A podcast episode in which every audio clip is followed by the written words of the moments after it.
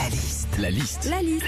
La liste de Sandy sur Nostalgie. Qu'est-ce qui se passe quand on passe son code de la route, Sandy Ah bah alors déjà aujourd'hui, hein, tu as souvent des questions sur euh, bah, tout ce qui est ABS, ASP et AFU. Alors l'ABS, je connais, hein, c'est l'anti-blocage des roues.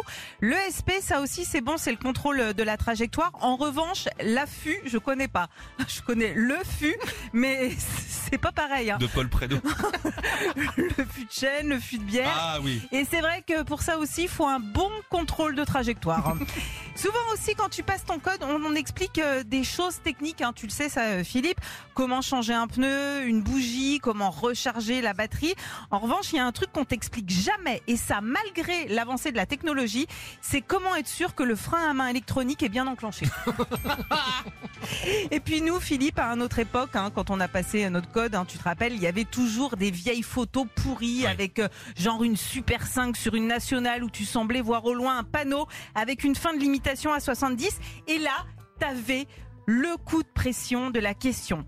Je roule à 80, réponse A. Je roule à 70, réponse B. Je m'arrête, réponse C. Sauf qu'il n'y avait jamais la bonne réponse dans tout ça. On ne voit rien sur cette photo de 1972, réponse D. La liste de Sandy sur Nostalgie. Merci, Madame Sandy. Oui, mais je sais la question que j'allais te poser. Si j'avais mon permis, Si t'avais ton code. Je sais que tu sais conduire, mais je ne sais pas si t'as ton je conduis code. si peu. Retrouvez Philippe et Sandy, 6h-9h sur Nostalgie.